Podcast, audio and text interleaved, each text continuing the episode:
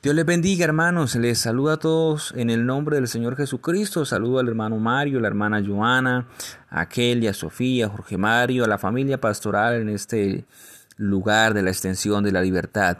A todos los amigos que están en este grupo. Dios les bendiga, reciban un cordial saludo de la familia Rodríguez Carvajal y quiero compartir con ustedes eh, un texto de la palabra del Señor. Pero Dios, que es rico en misericordia, por su gran amor con que nos amó, aun estando nosotros muertos en pecados, nos dio vida juntamente con Cristo. Por gracia sois salvos.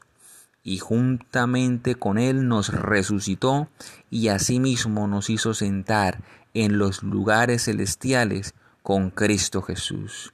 Este texto se encuentra en la carta del apóstol Pablo a los Efesios, el capítulo número 2, verso 4, 5 y 6.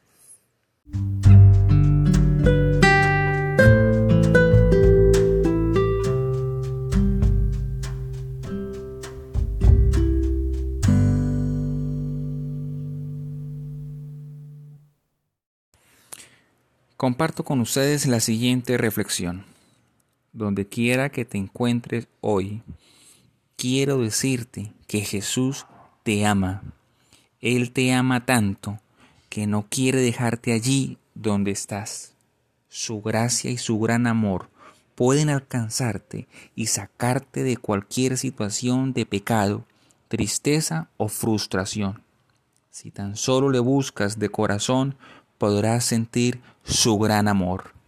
Te invito hoy para que creas, reconozcas y sientas el amor de Dios.